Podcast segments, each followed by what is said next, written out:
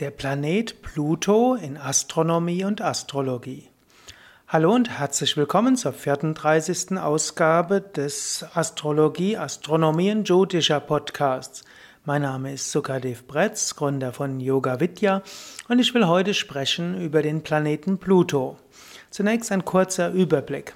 Danach will ich die einzelnen Aspekte von Pluto etwas genauer beleuchten.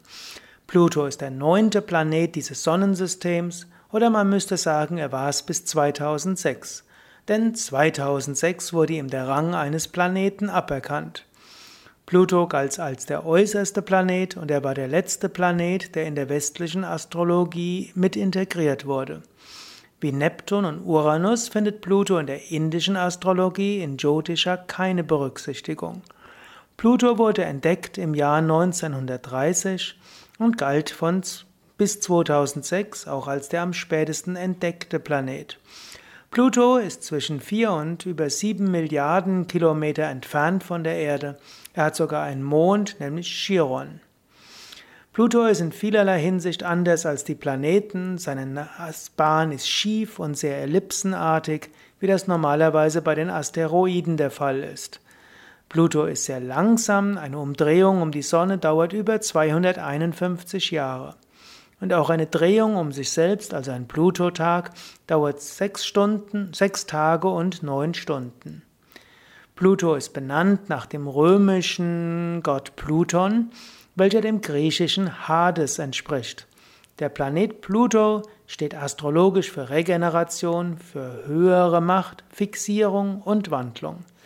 Pluto ist geistiger Wille.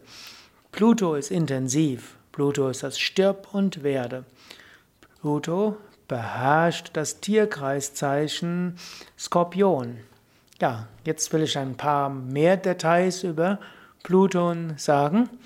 Also, Pluton ist ein Planet, er trägt, er ist von der Sonne zwischen 4,4 und 7,3 Milliarden Kilometer entfernt. Von der Erde ist er zwischen 4,2 und 7,5 Milliarden Kilometer entfernt. Sein Durchmesser ist nur 2274 Kilometer. Zum Vergleich, die Erde hat einen Durchmesser von über 12.000 Kilometer, also er hat nur ein Sechstel der Größe der Erde gilt deshalb heute als Zwergplanet, hat eben einen Mond. Der Pluto wurde 1930 durch einen Zufall entdeckt. Seine Bahn um die Sonne kreuzt beinahe die Pla Bahn vom Planeten Neptun. Und 1978 entdeckte man, dass Pluto auch einen recht großen Mond hat, nämlich den Charon. Aufgrund seiner eigenartigen Bahn ist man sich noch nicht so ganz einig, ob Pluto wirklich ein Zwergplanet ist, während die Bahnen der acht anderen Planeten alle auf einer Ebene liegen, ist die von Pluto etwas schief. Solche Bahnen sind eher typisch für Kometen. Manche denken, dass Pluto ein Asteroid ist und weder Komet noch Planet, da er als Komet wiederum eine zu enge Bahn um die Sonne zieht.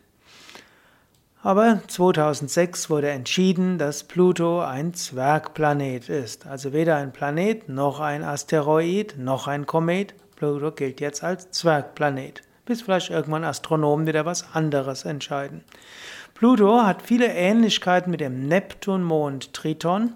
Manche nehmen deshalb an, dass Triton und Pluto denselben Ursprung haben. Die Achse vom Pluton ist wie beim Uranus extrem geneigt und sie liegt ebenfalls auf derselben Linie mit seiner Umlaufbahn. Man weiß nicht genau, woraus der Pluto besteht, denn bis jetzt ist noch keine Raumsonde auf dem Pluto angekommen. Seine Zusammensetzung wird vermutet, man nimmt an, dass er zu 70% aus Felsen und 30% aus Wassereis besteht. Die Oberfläche von Pluto ist voller dunkler und teilweise auch heller Flecken, wobei die hellen Flecken aus gefrorenem Stickstoff mit ein wenig Methan zu bestehen, bestehen scheinen. Der Pluto ist jedenfalls sehr kalt. Pluto hat sogar eine dünne Atmosphäre, die besteht ebenfalls aus Stickstoff, Methan und Kohlenmonoxid. Und wahrscheinlich ist seine Atmosphäre nur dann gasförmig, wenn er bei seiner Wanderung um die Sonne etwas dichter an die Sonne herankommt. Temperaturen liegen auf dem Pluto bei etwa minus 230 Grad Celsius. Bei solchen Temperaturen ist alles gefroren, auch jedes Gas. Ja, das sind also ein paar astronomische Fakten über Pluto. Jetzt noch ein paar Sachen über Pluton in der griechischen und römischen Mythologie. Pluton bzw. Hades, auch ähm, Pluton ist eigentlich griechisch und römisch heißt er Pluto und auch das griechische Pluton ist gleichgesetzt mit Hades. Pluton ist in der griechischen und römischen Mythologie der Gott der Totenwelt in der Erdtiefe. Pluton entspricht also weitestgehend dem Hades und äh, ihm wird oft auch gleichgesetzt Plutos, der Sohn des unterirdischen Reichtums. Also es gibt Hades, Pluton und Plutos. Ob die ursprünglich unterschiedlich waren, weiß man heute nicht, aber grundsätzlich ja, sind sie alle eins. Man könnte sagen, drei Gestalten der gleichen Figur. Platon meint, Pluton und Plutos seien durchweg positiv zu sehen, Spender von Reichtum, Hades aber sei der Name des unsichtbaren Todbringers, dessen Namen die Menschen nicht zu nennen wagten und den sie deshalb euphemistisch Pluton nannten.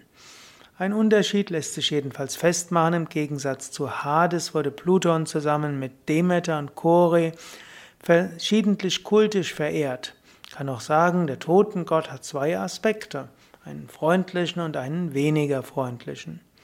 Ein Heiligtum des Pluton wird als Plutonion bezeichnet.